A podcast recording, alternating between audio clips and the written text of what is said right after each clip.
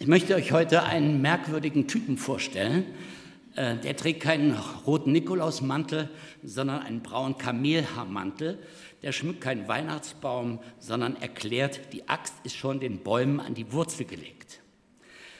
Der ist doch kein Lebkuchen mit äh, süßem Honig, sondern Heuschrecken mit wildem Honig. Der redet nicht vom holden Knaben im lockigen Haar, sondern vom Opferlamm Gottes, das für unsere Schuld stirbt. Das ist schon eine schrullige Gestalt, eine komische Natur, der letzte der Propheten, der Ankündiger und Wegbereiter dessen, der kommen soll. Ich rede von Johannes dem Täufer. Die Menschen haben ihn für den Messias gehalten, für den Heiland, für den Retter, den Erlöser der Welt. Das hat er weit von sich gewiesen. Ich bin's nicht, hat er gesagt. Aber der, der nach mir kommt, der ist, er kommt, der Messias kommt. Der ganze Lebenszweck des Johannes scheint der zu sein, dass er auf den hinweist, der kommt. Ich lese in Etappen Lukas 3, immer wieder in Etappen vor, ab Vers 1. Es war im 15. Regierungsjahr von Kaiser Tiberius. Pontius Pilatus verwaltete als Statthalter die Provinz Judäa. Herodes herrschte über Galiläa, sein Bruder Philippus über Iturea und Trachonitis und Lysianas reagierte in Albenien. Hannas und später Kaiphas waren die hohen Priester.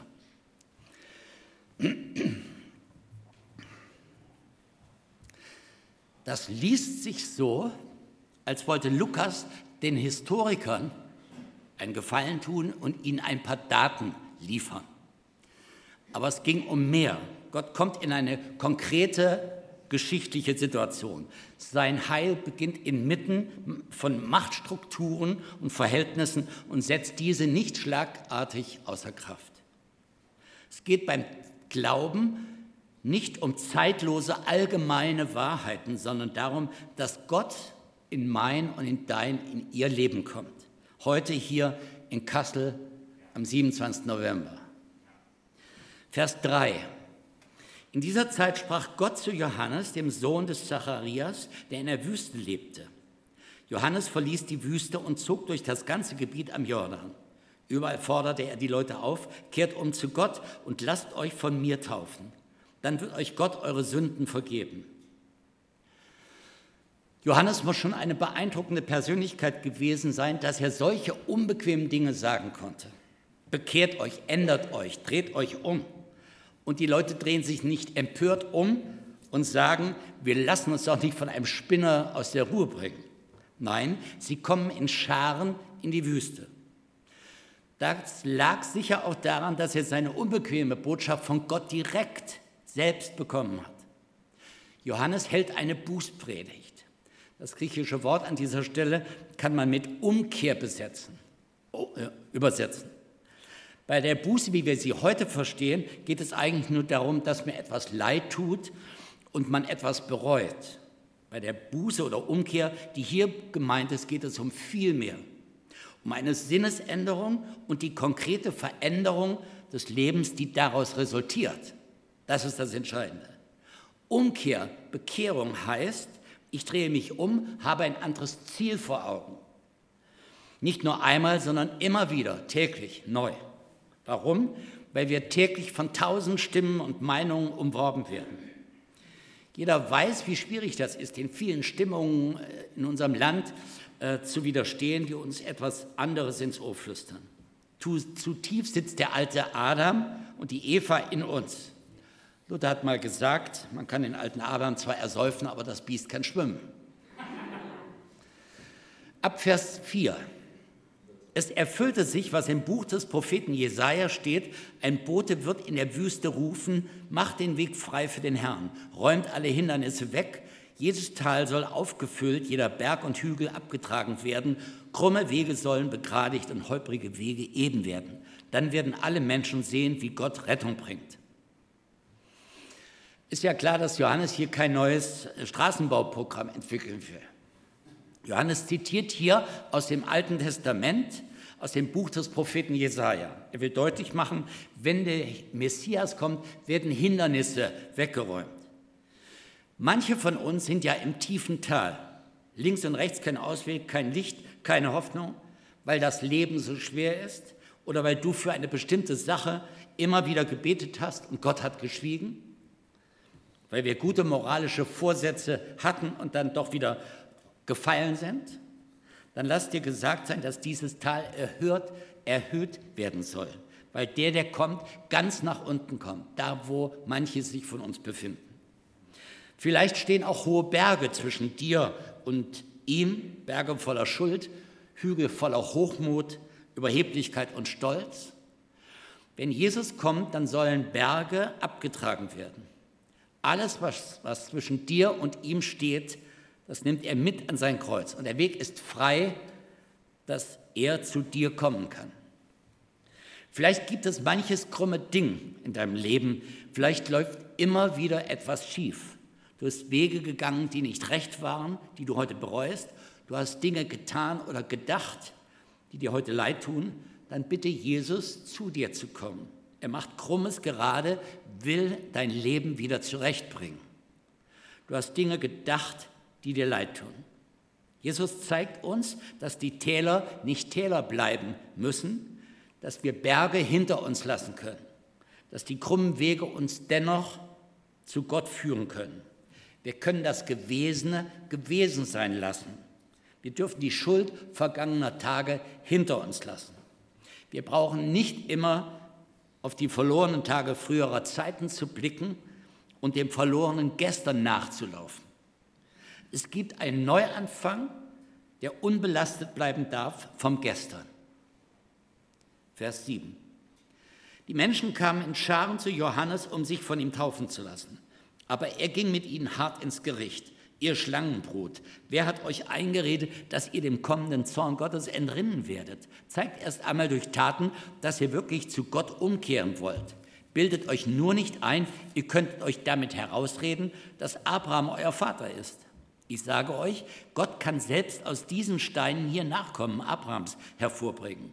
Schon ist die, Tax, die Axt erhoben, um die Bäume an der Wurzel abzuschlagen. Jeder Baum, der keine guten Früchte bringt, wird umgehauen und ins Feuer geworfen. Heftig, heftiger Text. Es war eine schlimme Zeit damals. Die Römer waren im Land und hatten die Macht. Das Volk selbst war politisch und religiös zerrissen wie heute unser Land. Die Kluft zwischen Armen und Reichen wurde immer größer, so wie in unserem Land. Die Sehnsucht nach Rettung und Erlösung war groß, auch wie in unserem Land. Kein Wunder, dass Johannes so großen Zulauf hatte. Kündigte er doch an, dass alle Menschen den Messias, den Retter und den Erlöser sehen werden. Aber Johannes ist von einem anderen Kaliber als die selbsternannten Weltuntergangs- oder Welterlösungspropheten damaliger Zeit oder heutiger Zeit. Er stößt die Tauf- und Umgekehrten, Umkehrbereiten erst einmal vor den Kopf. Wie der ganze Johannes ist auch seine Predigt reichlich merkwürdig, des Merkens würdig. Statt mit Liebe Gemeinde beginnt er mit ihr Schlangenbrot. Tja, da jetzt Lachen auf. Meine Frau lacht gerade. Sie, sie ist die Erste, die da. Ne? Und dann ist noch vom zukünftigen Zorn die Rede und ins Feuer geworfen werden. Das ist doch ein starkes Stück, was Johannes da bringt. Stellt euch mal vor, ich hätte am Anfang mich hier hingestellt und hätte ähnlich vom Leder gezogen wie Johannes der Täufer. Gut, Schlangenbrot, mir wären wahrscheinlich äh, andere unfreundliche Worte eingefallen. Schlangenbrut gehört nicht so zu meinem Wortschatz. Aber ich bin da schon kreativ in dem Bereich. Wer mich kennt, weiß ja, dass ich mir manche Frechheiten äh, erlaube und manche Experimente eingehe. Aber das wäre dann doch vielleicht ein starkes Stück, wenn ich so die Predigt hier beginnen würde. Was würde passieren? Helle Empörung auf allen Plätzen. Vielleicht würden manche sofort den Saal verlassen. Das haben wir schließlich nicht nötig, uns durch Schimpfworte und Beleidigungen in den Kopf werfen zu lassen.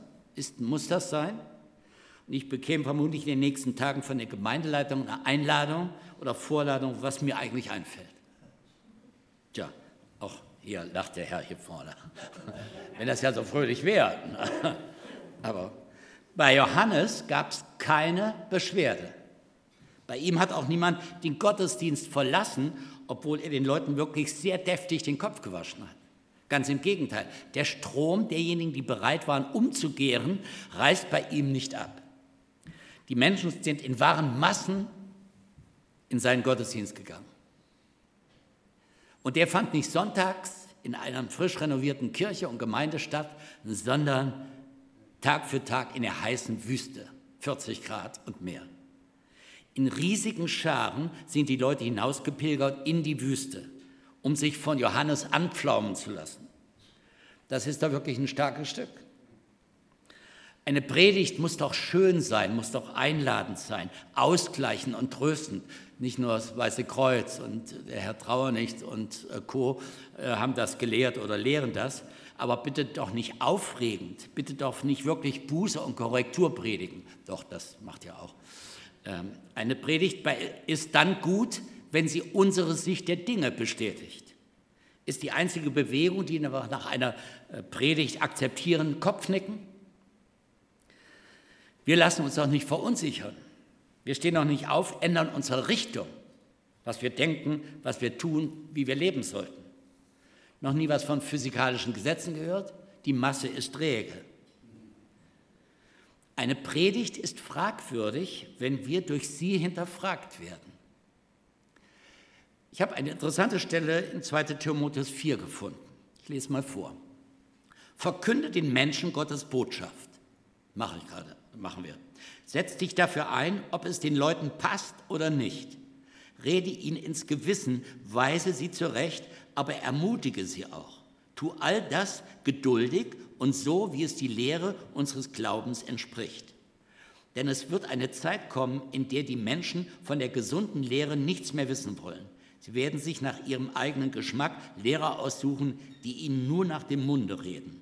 Und weil ihnen die Wahrheit nicht gefällt, folgen sie allen möglichen Legenden. Das ist interessant.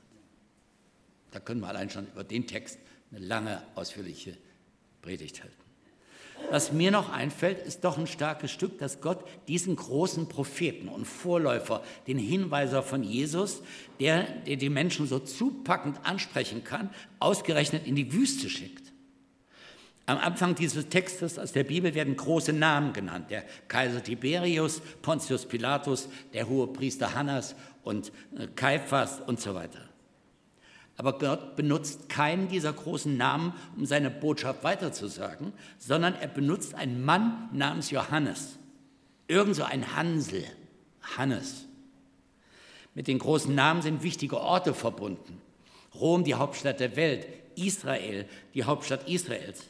Aber Gott nutzt nicht die wichtigen Orte, um die wichtigste Botschaft der Weltgeschichte vorzubereiten, sondern die Pampa, irgendwo unter der glühenden Sonne Israels ist sein Schauplatz. Von Öffentlichkeitsarbeit scheint ja Gott überhaupt keinen Schimmer zu haben. Aber genau so geht Gott vor. Er nimmt ein Hansel und setzt ihn irgendwo in die Gegend und dann geht's los. Typisch für Gott. Als sein Sohn auf die Welt kommt, da dient ihm nicht der Kaiserpalast in Rom als Unterkunft, nein, eine Futterkrippe irgendwo in einem Kaff namens Bethlehem dient ihm als Quartier.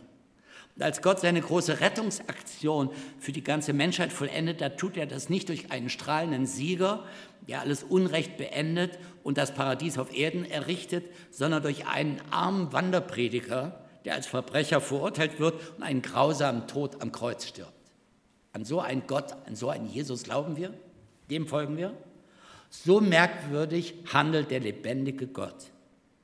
In Vers 9 konfrontiert Johannes seine Zuhörer mit einer heftigen Botschaft. Er schreibt oder er sagt, jeder Baum, der keine guten Früchte bringt, wird umgehauen und ins Feuer geworfen. Droht Johannes seinen Zuhörern? Macht er ihnen Angst? Das Wort Angst kommt ja aus dem Lateinischen, Angustus, und bedeutet so viel wie Enge, Bedrängnis oder Würgen. Wenn ein Zahnarzt zum Beispiel eine äh, eine Diagnose stellt und sagt, Sie müssen dringend an dieser oder anderen Stelle sich behandeln lassen, dann stirbt der Zahn ab. Was ist das? Will der Arzt mir Angst einjagen? Will er mich würgen? Uh, der Zahn stirbt ab? Nein. Er macht mich doch wach, dass mir nichts Schlimmeres passiert. Jeder Baum, der keine Frucht bringt, wird umgehauen und ins Feuer geworfen. Dieses, äh, diese Ankündigung ist kein religiöses Angstprogramm, das ist die logische Konsequenz, die Folge meines Handelns, nicht die Folge, nicht zu verwechseln mit Strafe. Wenn ich mir nie die Zähne putze und sie irgendwann verfaulen und absterben, dann ist das die Konsequenz, dann ist das die Folge. Mit Strafe hat das überhaupt nichts zu tun. Wenn ich rauche und Lungenkrebs bekomme, bestraft mich ja Gott nicht mit Lungenkrebs. Es ist die Folge meiner Handlung.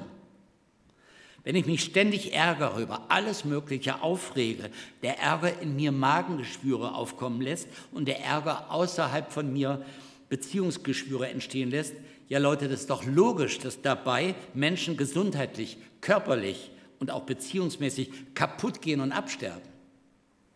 Johannes hat die Menschen in Bewegung gesetzt mit seiner knallharten Predigt. Er hat die Leute provoziert. Provozieren heißt ja nicht ärgern, sondern herausfordern, herausrufen. Pro, pro heißt ja für. Gott ist 100% für mich. Gott ärgert mich nicht.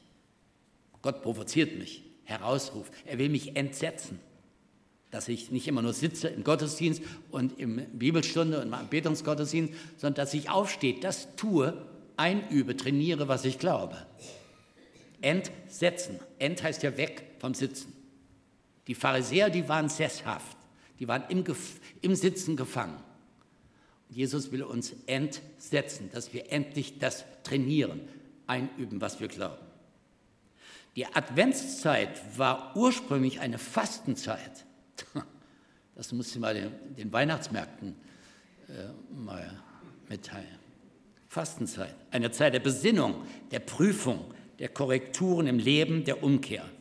Die zentrale Frage der Adventszeit lautet nicht, wo gibt es die billigsten Geschenke, wo gibt es den schönsten Baum, sondern wo ist Buße bei mir angesagt? In Verbindung mit Richtungsänderung, mit Denkänderung, mit Handlungsänderung. Ich weiß nicht, ob er wusste, dass der Buß- und Betag über die ganze Adventszeit reichte, vier Wochen lang. Buße passt heute nicht in unsere Zeit. Und Buße, die wir praktizieren, die fällt doch keinem auf. Die findet doch, wenn überhaupt, im persönlichen Gebet statt. Und das fällt uns nicht so schwer. Das ist eine Buße, mit der, mit der jeder so weiterleben kann wie bisher. Genau das kann aber nicht sein. Jesus ist doch nicht gekommen, um alles abzunicken, was wir tun und was wir anstellen. Er ist doch gekommen, hat gesagt, hat nicht gesagt, ihr seid sympathisch, bei euch fühle ich mich wohl, zu euch komme ich gern. Als Gott, der Heilige Geist und Jesus in der Unendlichkeit waren und Jesus auf die Welt geguckt hat, hat er einen Schrecken bekommen, hat, nein, ah, da muss einer runter. Und dann ist Jesus Mensch geworden. Da sagt Gott, da wirst du aber dein blaues Wunder erleben. Und sagt Jesus, ich gehe trotzdem. Und sagt Gott, ich gehe mit dir. Und dann ist er Mensch geworden. Nicht, weil, weil er sagt, ach, das ist ja schön gemütlich, da auf dem Weihnachtsmarkt und die Adventsfeiern, ach, da bin ich dabei, sondern er sagt, die ist alles nur künstlich. Nach vorne feiern sie und hinten sind sie kaputt. Er ist Mensch geworden, weil wir an unserem Egoismus, an unserem Neid, unserer Macht, unserer Eifersucht, unserem Stolz kaputt gehen. Der Zahn stirbt doch ab, das Geschwür im Magen muss wegoperiert werden. Leute, werdet wach. Buße heißt, Gott fragen, was in meinem Leben nicht nach seinem Willen läuft. Zuerst hinschauen, was nicht in Ordnung ist, und zweitens umkehren, das ändern, was nicht in Ordnung ist. Und auch ändern lassen, das zulassen. Das heißt zulassen, dass andere mir in Liebe sagen dürfen, was sich in meinem Leben ändern muss. Ich bin immer wieder schockiert, wie viel oder wie unfähig wir sind in unseren Gemeinden und nicht nur in unserer, sicher auch in eurer, in allen Gemeinden, sich irgendetwas geistlich und menschlich sagen zu lassen. Sie sagen, kümmere dich da um dein eigenes, was gehst du, was geht dich denn mein Leben an? Wir sind nicht bereit, uns korrigieren zu lassen, zu ermut ermutigen zu lassen. Sprüchen gibt es einen schönen Spruch, der heißt, Eisen wird durch Eisen geschärft. Ein Mensch bekommt seinen Schliff im Umgang mit anderen Menschen. Wo werden wir geschliffen? Wo wirst du geschliffen? Von wem? Konkret. Nicht allgemein, sondern ganz konkret. Wer schleift dich? Wer darf Ecken und Kanten an dir abschlagen? Meine Frau hat viele Ecken und Kanten bei mir abgeschlagen. Ich bei ihr auch. Ne? Wenn da Leute sagen, oh, du hast ja eine coole Frau, sage ich, habe ich auch ordentlich geschlagen. Meine Frau ist wie ein Diamant. Ne? Man muss sie mit Fassung tragen. Und bevor ein Diamant in eine Fassung kommt, wird er geschliffen. Wer darf dich schleifen? Jeder von euch ist ein Diamant. Wer darf dich aber schleifen? Du bist ein Rohdiamant. Wie ist das mit der Vergebung, wo du versagt hast, schuldig geworden bist, noch nie ein Wort der Reue über deine Lippen gekommen ist? Wie ist das mit der Vergebung, wo andere an dir schuldig geworden sind und du nicht bereit bist, ihnen zu vergeben? Wie ist das mit deiner Gottesbeziehung, mit dem Gebet, mit dem Lesen in der Bibel? Buße heißt, mein Leben neu auszurichten auf den lebendigen Gott. Ich brauche immer wieder diese Korrekturen von Gott her und auf Gott hin. Ich brauche solche unbequemen Predigten. Ich brauche Korrektur. Und meine Erfahrung mit Gottes Operationsstil, die Operation macht keinen Spaß. Das ist keine Eventveranstaltung. Da sage ich nicht, ach, das kann auch kein gemütliches Beisammensein. Sie kann auch schmerzlich sein. Aber die Schmerzen sind doch dazu da, wie bei einer Operation, sind auch nicht das Ziel, sondern nicht zu vermeiden, wenn ich gesund werden will. Schmerzen bei Gott sind nicht zu vermeiden, wenn ich geistlich und menschlich gesund werden will, wachsen will. Ich habe in meinen 55 Jahren Christsein die verschiedensten geistlichen Operationen durchlaufen. Was habe ich früher gelogen und getrickst? Was habe ich geklaut? Hier in Kassel mit 14 Jahren ein paar tausend Euro wusste nicht, was ich mit dem Geld machen sollte. Bin auf, ans Königstor, da war damals die Polizei und habe das beim Fundbüro abgegeben und habe gedacht, das habe ich gefunden, das Geld. Weil meine Mutter hätte sofort gefragt, wo hast du das Geld her? Ich konnte mir nichts dafür kaufen. Und dann wusste ich aber, dass wenn nach einem Jahr der Verlierer sich nicht bei der Polizei meldet, derjenige das bekommt, den Gegenstand, den er gefunden hat. Nach einem Jahr kriegte ich ein Schreiben, da hat die Polizei in Kassel in die HNA einen Artikel gesetzt, Ehrlichkeit lohnt sich. Ein 15-jähriger Schüler der Gerd-Hauptmann-Schule konnte sich einen großen Geldbetrag abheben und äh, da war es war Geldwäsche damals. Ich könnte jetzt viel davon erzählen, wie ich das alles zurückbezahlt habe.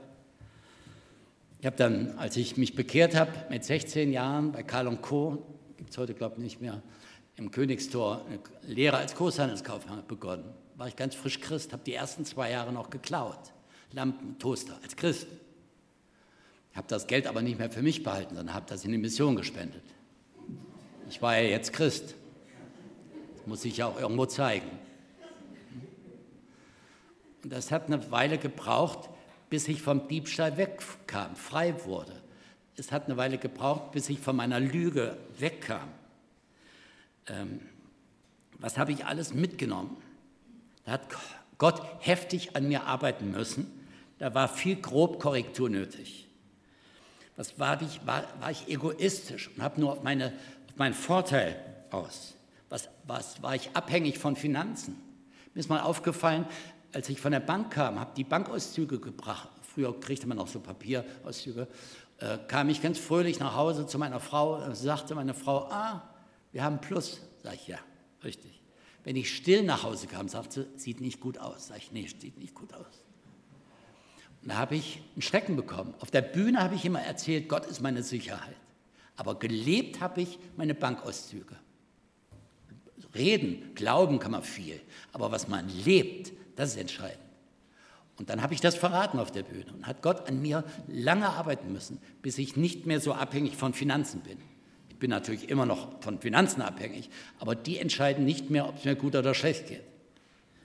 Was war ich unbarmherzig, gerade mit denen, die etwas vorgespielt haben, die unecht waren. Als ADSler ist man äh, sehr empfindlich in Bezug auf Ungerechtigkeit. Ich habe manchen Menschen die Maske runtergerissen. Ich habe gedacht, du bist Christ, du kannst echt sein. Haben sie wieder hochgemacht, habe ich wieder runtergerissen, gestritten, heftig. Ich musste schmerzlich lernen, dass auch Menschen, die unecht sind, das Recht auf Barmherzigkeit haben dass ich nicht das Recht habe, mich als Polizei aufzuspielen. Jetzt, wo ich 72 bin, gehe ich nochmal in eine ganz neue Schule bei Gott. Ich habe vor zwei Jahren bei der Corinna, Corinna-Krise, Corinna, nee, wie heißt sie? Corona. ja, schon so lange her.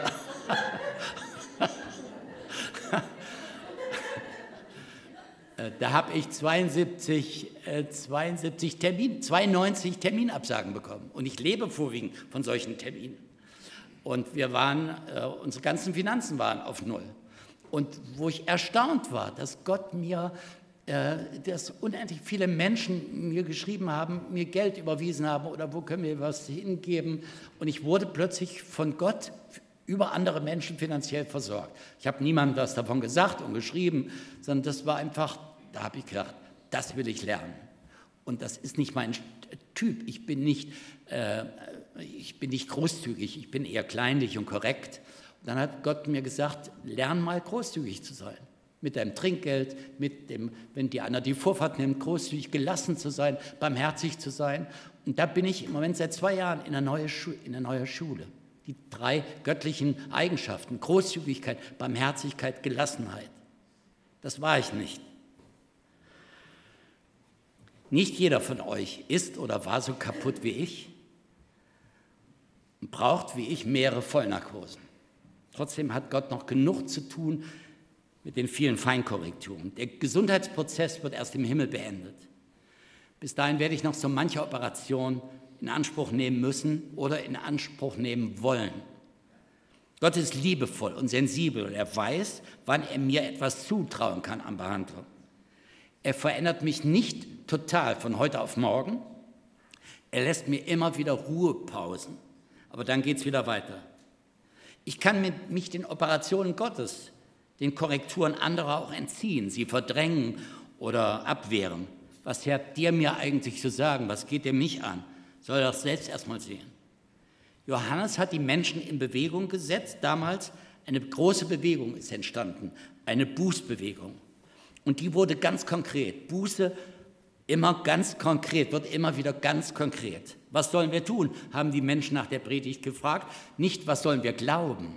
Was sollen wir tun? Nicht, was wollen wir glauben? Vers 10 bis 14. Und die, Menge, und die Menge fragte ihn und sprach, was sollen wir denn tun? Johannes antwortete, wer zwei Hemden hat, soll dem eins geben, der keins hat. Und wer etwas zu essen hat, soll seine Mahlzeit mit Hungrigen teilen. Es kamen auch Zolleinnehmer, die sich taufen lassen wollten. Sie fragten, und wir? Wie sollen wir uns verhalten? Johannes wies sie an, verlangt nur so viel Zollgebühren, wie ihr fordern dürft. Und was sollen wir tun? erkundigten sich einige Soldaten. Plündert nicht und erpresst niemanden, seid zufrieden mit eurem Sold, antwortete ihnen Johannes.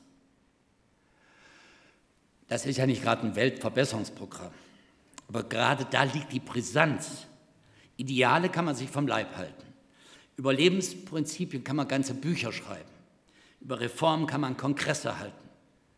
Johannes fordert dazu auf, das Naheliegende zu tun. Sie haben gemerkt, dass Umkehr auf der einen Seite ein geistlicher Akt ist, dass man das Alte hinter sich lässt, um sich neu an Gott zu orientieren, aber Sie spüren, dass diese Umkehr auch Konsequenzen hat. Und was sollen wir jetzt tun? Die Besitzenden bekommen ein neues Opferprinzip genannt. Seither war es üblich, in Israel den Zehnten zu geben. Das ist schon aufregend genug, gerade für uns heute, wo wir so gut rechnen können. Aber nun wird die 50% Opferregelung eingeführt von Johannes. Wer zwei Hemden hat, gebe dem, der keins hat. Die 50% Opferregelung deutet ja auf etwas ganz anderes hin dass wir zu 100 Prozent Gott gehören. Weder dein Bauch noch dein Kind in dir, noch du selbst gehörst dir, sondern Gott, du gehörst Gott. Er hat ein Copyright auf dich. Du kannst nicht machen, was du willst mit dir.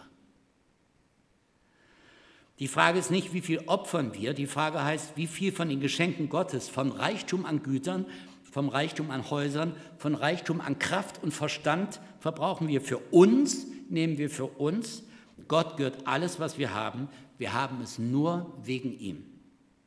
Wenn Jesus uns beurteilt, wird er uns ein paar ganz einfache Fragen stellen. Warum hast du mich nicht besucht, als ich krank war? Warum hast du das kleine Kind nicht über der Straße geholfen? Warum hast du nichts von deiner Zeit geteilt? Lauter Kleinigkeiten. Am Ende an der Kasse ergeben sie trotzdem eine erhebliche Summe. Die Schlussrechnung unseres Lebens wird sich aus lauter dieser kleinen Posten zusammensetzen. Vielleicht ist es uns aufgefallen, was Johannes hier nicht sagt. Er sagt nicht, gründet eine neue Gemeinde. Er sagt nicht, wendet euch den Essenern zu, die als Gemeinschaft des Lichts sich zurückziehen von der Welt, die Esoteriker der damaligen Zeit. Er ruft sie nicht aus ihren Verhältnissen und Berufen heraus. Zöllner können Zöllner bleiben. Soldaten können Soldaten bleiben. Solche, die zwei Hemden haben, also die Reichen der damaligen Zeit, die müssen nicht alles verkaufen. Geschäftsleute bleiben Geschäftsleute. Bauern bleiben Bauern und Beamte Beamte. Es ist noch nicht zu spät, unserem Leben eine neue Richtung zu geben. Es ist noch nicht zu spät, das Naheliegende zu tun. Den Brief zu beantworten, der schon lange zu Hause liegt, den Besuch zu machen, den man sich schon so lange vorgenommen hat, die Spende zu überweisen, das Ich liebe dich zu sagen, denn kein Mensch weiß, wie oft dazu noch die Gelegenheit gibt. Ich fasse zusammen vier Punkte heute Morgen. Bewusstes Abwenden von der Sünde, mein erster Gedanke. Der zweite, das Gewesene gewesen sein lassen, die Schuld vergangener Tage hinter uns lassen, fröhlich Neuanfang starten, unbelastet vom Gestern. Mein dritter Gedanke, dankbar und mutig die Ermahnung oder Korrektur anderer annehmen, sich den Herausforderungen stellen und Gott unterstellen, damit, dass er nur das Beste damit im Sinn hat. Und viertens, das Naheliegende zu tun, ein Herz für andere bekommen, teilen, Zeit teilen, Liebe teilen, Geld teilen, Kraft teilen, sich selbst mitteilen. Amen.